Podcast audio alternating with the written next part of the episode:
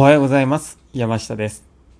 それでは早速、本日も職場の教養から素敵なお話をお届けしたいなと思います。本日の題名は、おごった考えに要注意。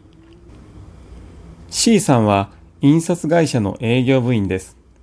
得意先回りと新規の顧客獲得を担当するようになって、今年で20年になりました。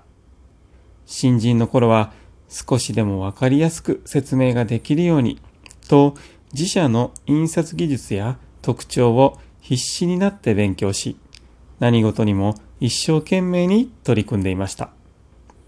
仕事に慣れるに従って会社が導入した新しい機械や技術が今まで勉強してきたことや経験である程度理解できるようになりました。それまでのように必死に勉強しなくても顧客に説明できると思うようになったのです。しかし技術は日々進歩し、顧客のニーズも時代とともに多様化していきます。C さんは仕事に顧客からの質問や要望に答えられなくなり、社内の担当者に確認することが増えてきました。このままでは遅かれ早かれ仕事に行き詰まってしまうと危機感を感じた C さん。改めて日々学び、努力していくことの大切さを痛感しました。技術を習得する努力は自身の言葉や行動となって現れるものです。このように技術の進歩というのはね、本当に早いものだなぁと思います。しかし、本質は一つしかないかなと感じます。それは学び続けるということです。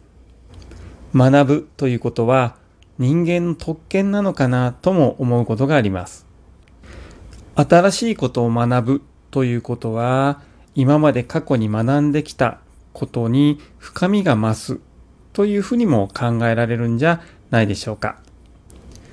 年齢に関係なく学び続けるということは新しい発見にもつながってきますから仕事でもプライベートでも学んだことを実践し新しい経験を積み重ねていきたいものだなぁと思います。